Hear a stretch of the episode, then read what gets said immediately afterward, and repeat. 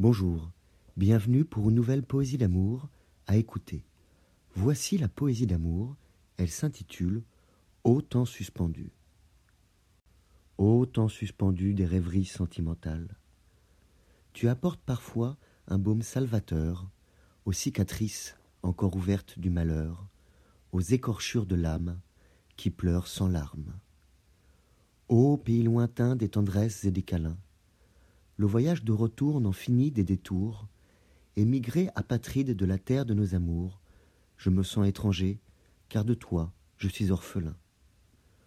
Ô simplicité perdue des sentiments, hier voûte de notre chapelle d'union, aujourd'hui trésor enfoui dans notre abandon, que ton règne revienne sans doute comme avant.